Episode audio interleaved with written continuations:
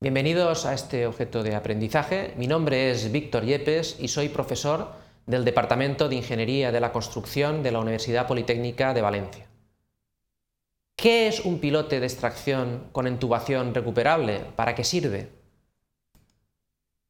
Los objetivos de este objeto de aprendizaje son, en primer lugar, analizar las características de un pilote de extracción con intubación recuperable, en segundo lugar, explicar su funcionamiento y aplicabilidad, y por último, describir y secuenciar el proceso constructivo de estos pilotes.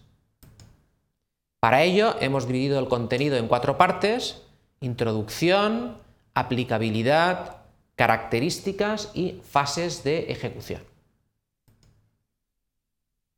Los pilotes constituyen una cimentación profunda. La profundidad supera ocho veces su diámetro. Y dentro de todo el conjunto de pilotes, los que son con entubación recuperable van a ser pilotes hormigonados in situ y con extracción de tierras. Este tipo de pilotes reciben el nombre de CPI 4 atendiendo a la eh, nomenclatura de las normas tecnológicas de edificación del año 1977. Estos pilotes, eh, mientras se va perforando, se introduce en el terreno una tubería de sostenimiento que se denomina camisa. Esto es interesante en terrenos con desprendimientos o con un nivel freático elevado. Además, también sería interesante en terrenos con deformaciones excesivas. Este sistema elimina las desventajas de las fuertes vibraciones en el terreno producidas, por ejemplo, con la inca de pilotes, aunque una de sus desventajas es su elevado coste frente a otros que son más competitivos. Las camisas, además, se pueden ir acoplando, como vemos en la fotografía, para alcanzar la profundidad requerida. Para grandes diámetros se puede utilizar una osciladora hidráulica para introducir y extraer estos tubos. Aquí podemos ver una morsa de extracción, que es una máquina hidráulica acoplada a la perforadora, provista de unas mordazas que transmiten movimiento a la tubería. Eso facilita la extracción de esta camisa. ¿Qué herramientas vamos a utilizar en excavación? Va a depender del tipo de suelo. Así, en suelos cohesivos, como vemos en la figura, podemos utilizar unas hélices. Si atravesamos suelos duros, podríamos acoplar unas picas de vidia a esta hélice. En suelos sueltos, eh, podríamos utilizar cucharas, bivalvas o buckets, como veis aquí en la, en la fotografía. En suelos muy duros, trépanos, incluso en suelos granulares gruesos o grandes bloques, podríamos utilizar cuchara y trépano de forma alternativa. ¿Cuál es la aplicabilidad de este tipo de pilote?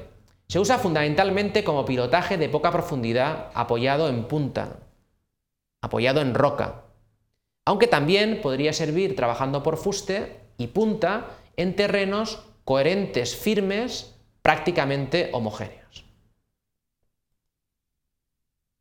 ¿Cuáles son las características de este tipo de pilotes? Los diámetros normalmente están entre 45 y 125 centímetros, aunque la maquinaria actual permite diámetros mayores, digamos hasta 250 centímetros. En cuanto a la longitud del pilote, es normal llegar a 35, 45 metros, aunque se podrían alcanzar profundidades superiores a 50 metros. Ello va a depender fundamentalmente del Kelly telescópico que sostiene la herramienta de perforación. En cuanto a los hormigones, estos deben de presentar una alta capacidad para fluir, digamos que sus conos de Abrams entre 15 y 16 centímetros, una alta dosificación de cemento, 350 kilos por metro cúbico de hormigón, y tamaños de áridos que no superen los 20 milímetros. Aquí podemos ver las fases de ejecución. En primer lugar, deberíamos posicionar la tubería mediante una entubadora, empezar a excavar con cazo, hélice, conteniendo simultáneamente las paredes de la perforación con la tubería, colocaríamos la armadura, a continuación hormigonaríamos mediante un tubo tremi, extrayendo de forma simultánea la tubería de revestimiento y por último ya tendríamos el pilote terminado. Aquí podemos ver más detalles de este proceso, aquí podemos ver cómo podíamos avanzar con la tubería con una cuchara en el caso de que el suelo eh, fuera, eh, fuera eh, coherente, blando, si empieza a ser complicado podríamos utilizar un trépano, podríamos llegar a empotrar el pilote en roca y a partir de ahí ya nos tocaría hormigonar y extraer de forma simultánea la tubería hasta terminar el pilote. Una vez se alcanza la profundidad, hay que tener precaución de limpiar el fondo con eh, una cuchara. Es muy importante la limpieza y la lubricación de las camisas para que después éstas sean fácilmente extraíbles. Además hay que garantizar un recubrimiento mínimo de la armadura. Para ello se levanta unos 20 centímetros del fondo de excavación y se colocan separadores para su correcto centrado. Además, se extraerá la intubación quedando siempre un mínimo de unos 2 diámetros de hormigón dentro de ella. Es muy importante que el pilote no se corte.